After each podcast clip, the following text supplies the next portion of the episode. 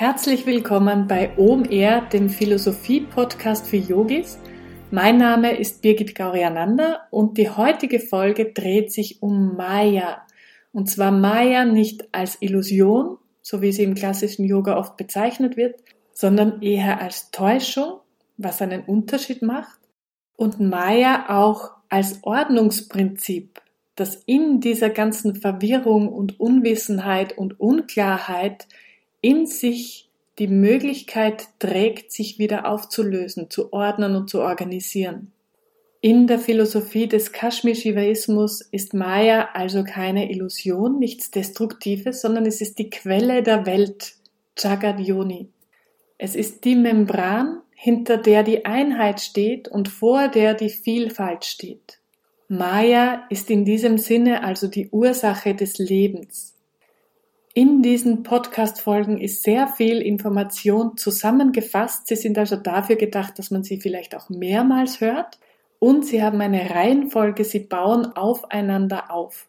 Wenn du dich also mit diesem philosophischen System noch nicht so sehr auseinandergesetzt hast, macht es vielleicht Sinn, die anderen Folgen zuerst zu hören.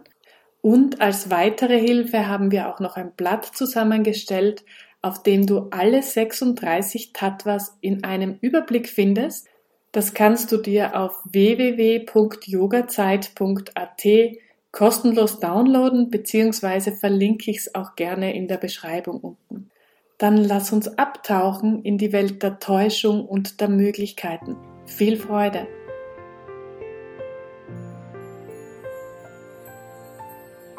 Maya ist auf dem Überblick der Tattvas das Tattva Nummer 6 und wird als differenzierende Kraft des Universums gesehen. Es ist die größte Transmission in der Entstehung der Welt. Maya ist nämlich die Grenze zwischen der Einheit, dem Non-Dualen, und der Vielfalt, dem Individuellen. Wenn du den Überblick über die Tattvas downgeloadet hast, dann siehst du über Maya, alle Tattvas, die über Maya sind, die sind in der Einheit. Alle, die unter Maya sind, sind in der Vielfalt. Also es geht vom Shiva-Bewusstsein, Param Shiva, ins Chiva-Bewusstsein, Chiva in die individuelle Seele. Maya ist also dafür verantwortlich, dass wir von der Non-Dualität in die Dualität gehen. Maya kann man also auch als Weltenquelle beschreiben, Jagat Yoni. Es ist der Geburtskanal in unsere Welt hinein. Aus Maya heraus entstehen als erstes Panchakanchukas, die fünf Verhüllungen oder die fünf Mäntel, die uns von der Omnipotenz trennen. Diese fünf Verhüllungen haben wir in der letzten Folge dieses Podcasts schon besprochen. Nur kurz zur Erinnerung. Was limitieren diese fünf Verhüllungen? Erstens unsere Schöpferkraft, Kriya. Zweitens unser Wissen, Jnana. Drittens die Fülle, die Vollkommenheit unseres Herzens, also unsere Wünsche können nicht alle sofort erfüllt werden, Icha. Die Unendlichkeit wird durch Zeit und durch Raum begrenzt, Shakti. Und letztlich begrenzen diese Verhüllungen auch unser Bewusstsein, die Shiva-Qualität.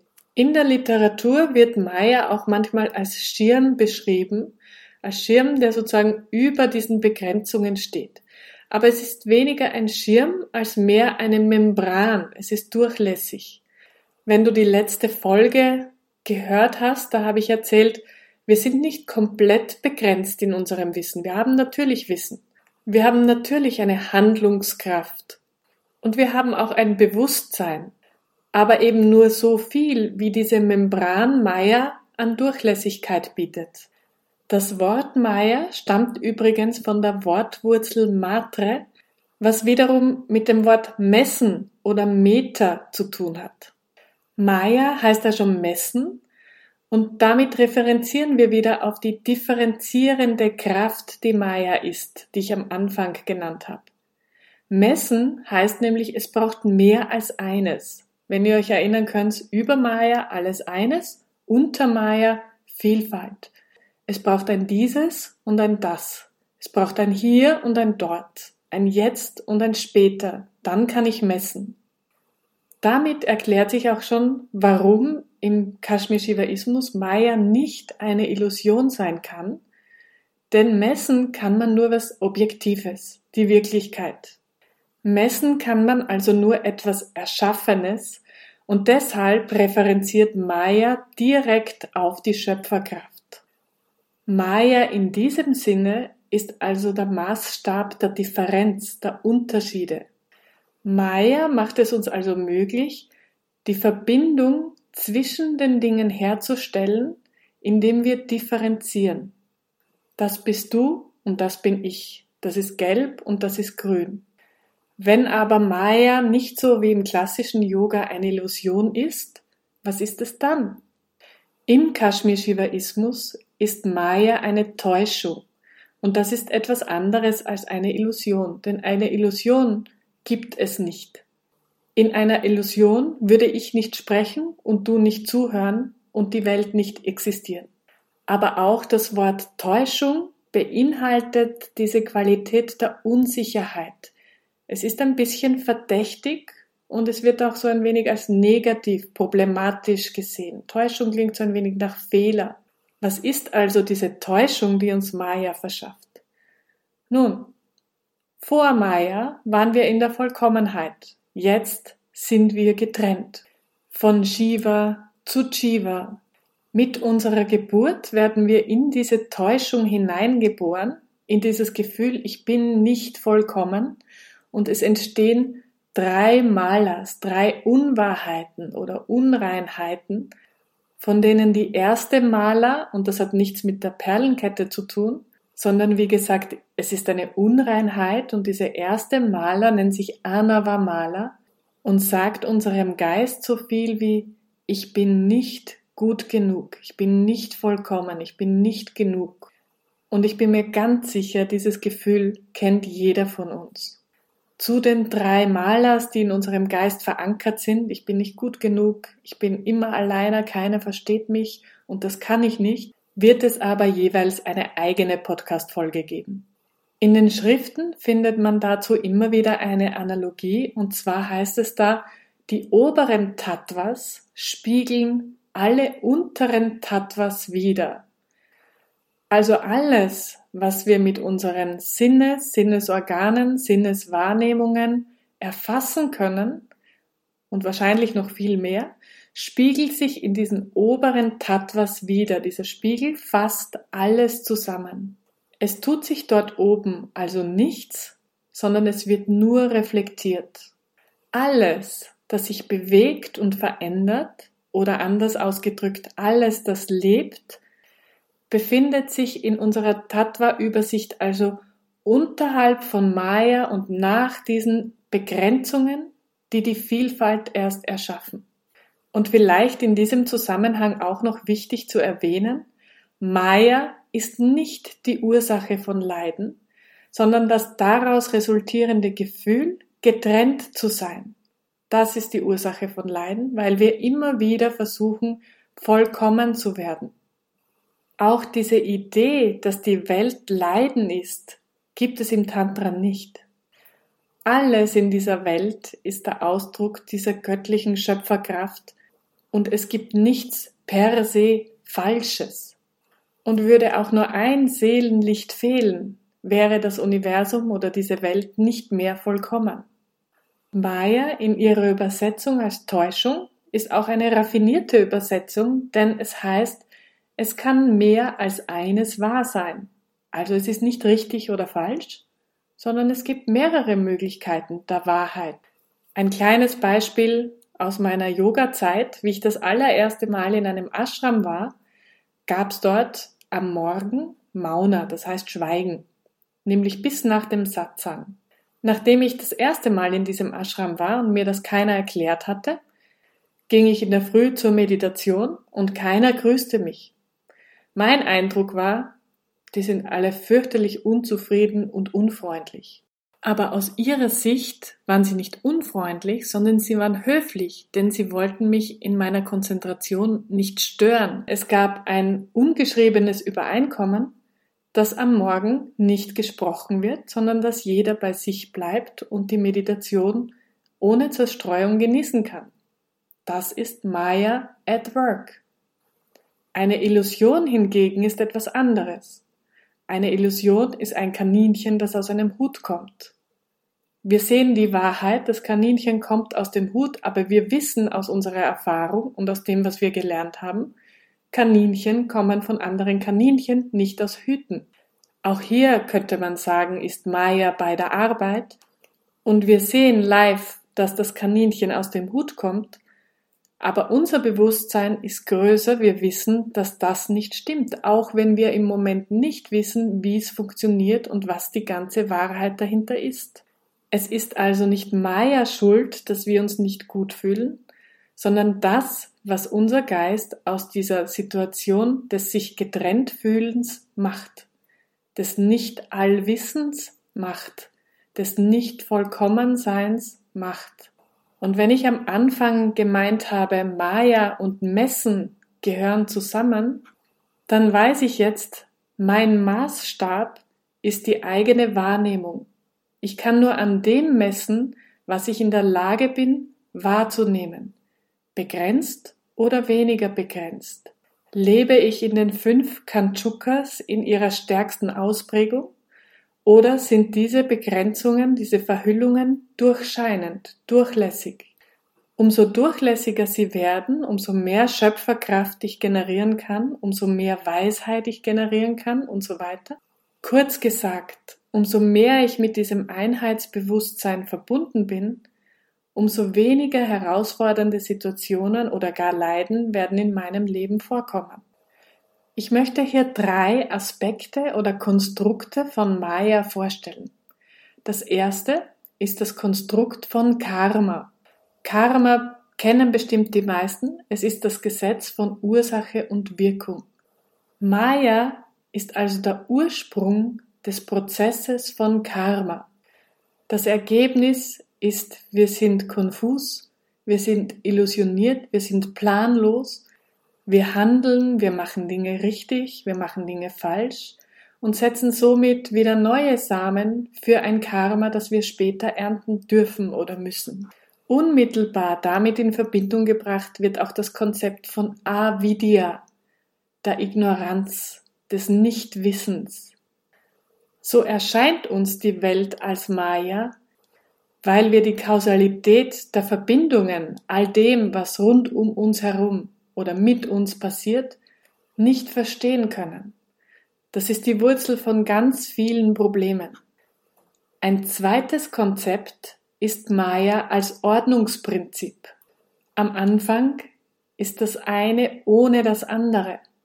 Aber durch Maya wird es zerteilt, zerlegt, vielleicht vermeintlich zerstört und es entsteht eine Diversität, eine Vielfalt. Und diese Vielfalt verwirrt uns. Es geht also von einem Universum in ein Multiversum von Namen, Formen, Erscheinungen, vom Singular ins Plural. Es ist so eine unglaubliche Vielfalt, dass wir damit Unordnung verbinden, weil wir es nicht verstehen können.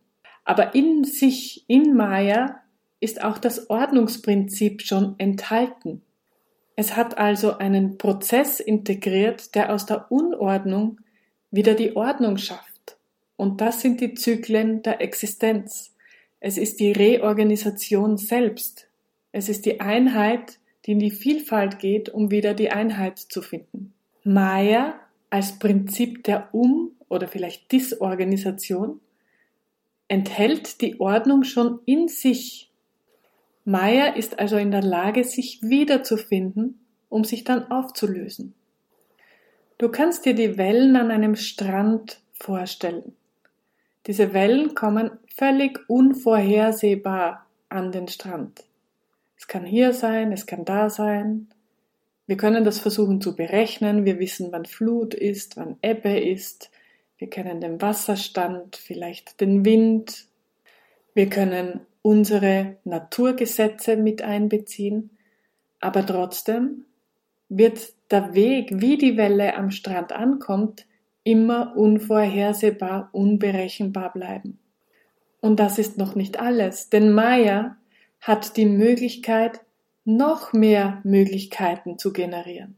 Aber in diesem Ordnungsprinzip das Maya integriert hat, liefert es automatisch die Dinge mit ins Leben, die Maya selbst in der Lage sind wieder aufzulösen. Und das dritte Konzept, wie man Maya sieht oder sehen kann, ist Maya als Göttin der Schönheit. Lakshmi zum Beispiel als Göttin Mayas, die Wohlstand bringt. Und ihr Name bedeutet eigentlich die eine, die markiert, die etwas kennzeichnet. Sie hinterlässt einen Stempel, sie macht etwas Besonderes, Spezielles daraus. Und Lakshmi wird deshalb mit Maya assoziiert, weil sie für Diversität steht. Sie steht für das Spektrum der Farben, für die Schönheit, für die Musik.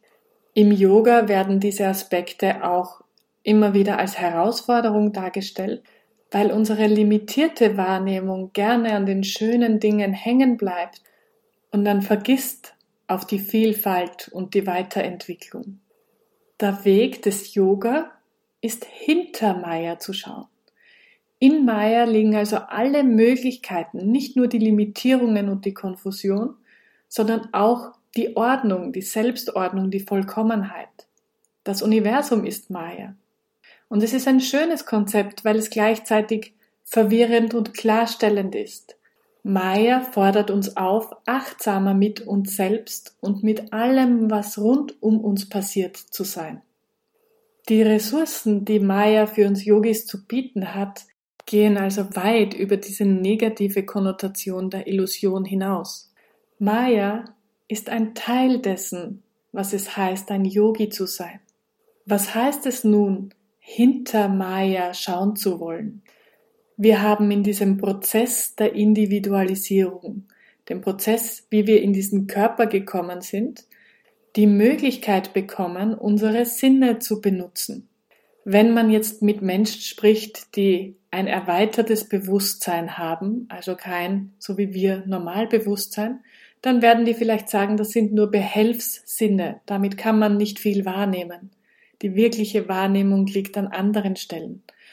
Aber trotzdem ist es der klare Weg des Yoga, diese Sinne zu reinigen. Wir sind auf unserem Tattva-Sheet nämlich jetzt wieder ganz unten, dort, wo wir beginnen, das, was wir wahrnehmen, dort, wo wir daran arbeiten können, unsere Sinne zu verfeinern, weiter werden zu lassen. Gehen dann in der Yoga-Praxis eine Stufe höher, in den Geist, in die Wahrnehmung. Mit unserer eigenen Arbeit, mit unserer eigenen Praxis und Disziplin können wir ein gewisses Level erreichen. Unsere Tattva-Landkarte oder die Landkarte von vielen, vielen Leben wandern wir sukzessive nach oben. Wir versuchen die Verbindung mit unserem höheren Bewusstsein immer intensiver, stärker und weiter werden zu lassen. Es entsteht ein gutes Gefühl der Intuition, ein tiefes Vertrauen ins Leben. Aber eigene Anstrengung ist nicht alles. Es gibt neben der Anstrengung, die von unten nach oben geht, auch eine Kraft, die von oben nach unten kommt. Und die nennt man im Anusara Yoga oder im Kashmir Shivaismus Grace. Und Grace ist jetzt nicht als Gnade zu verstehen, die man sich erarbeiten muss und dann vielleicht erhält, sondern Grace ist etwas das fließt, sobald Raum dafür da ist. Und die schönste Übersetzung, die ich bislang gefunden habe, ist, sich der Schönheit der Schöpfung zu öffnen. Ich kann also mein Bestes geben, aber ich darf mich auch öffnen und annehmen. Raum schaffen, dass Grace sich in meinem Leben entfalten kann. Und das ist der Weg, um hinter Maya zu schauen. Und wenn du in eine Yoga-Klasse gehst, die sich mit Ausrichtung beschäftigt, dann wirst du vielleicht schon bemerkt haben, dass genau diese Qualitäten in jeder Asana, in jeder Haltung verkörpert werden. Auf der einen Seite braucht es Kraft, braucht es Stabilität, aber gleichzeitig findest du in jeder Asana auch diesen Moment, die Freiheit zu genießen. Also irgendwo im Körper und im Regelfall ist das im Bereich rund ums Herz entsteht eine Weite, eine Leichtigkeit, ein sich hingeben können. Was du in so einer Asana-Praxis machst, ist den Körper feintunen. Du stellst ihn auf die Frequenz deines höheren Wissens ein. Und wenn du weißt, eine Qualität kannst du jetzt damit im Körper etablieren, zum Beispiel Mut oder Kraft oder Erdung oder Sicherheit oder Weite oder Freiheit. Dann sendest du diese Frequenz aus und wartest auf Rückkopplung. Du schaffst somit die Weite, um wieder empfangen zu können. Automatisch wird die Feinadjustierung nachgezogen. Das ist der Atem, das ist der Geist, das sind deine Gedanken. Asana-Praxis ist somit ein wunderbarer Weg, das, was tief in dir ist, auszudrücken und Maya somit durchlässiger werden zu lassen. Es ist wie ein Download deiner Schöpferkraft, deines Wissens, des Raumes und der Zeit, die du brauchst, um deine Aufgaben im Leben zu erfüllen. Und ich hoffe, das nächste Mal, wenn du mit Maya konfrontiert bist, auf die eine oder auf die andere Art, denkst du nicht an eine Illusion oder eine Limitierung, sondern eine Möglichkeit. Das waren jetzt viele Gedanken zum Thema Maya und vielleicht ist es angebracht, diese Folge oder auch andere Folge mehrmals zu hören. Denn oft ist es so, dass man die eigene Erfahrung mit dem, was man schon gehört hat, vermischen kann und das nächste Mal kann man die gleiche Information mit einem anderen Output oder Input hören. Maya ordnet sich sozusagen ein wenig mehr und man versteht andere Dinge. Wenn du Fragen hast, bitte schreib mir. Je nachdem, über welchen Kanal du diesen Podcast hörst, kann man das in die Kommentare schreiben. Ansonsten schau auf birgit.yoga vorbei, da kannst du mich auf jeden Fall erreichen. Und ich freue mich über ein Like bzw. ein Abonnement, dann verpasst du auch keine der folgenden Sendungen. Bis bald!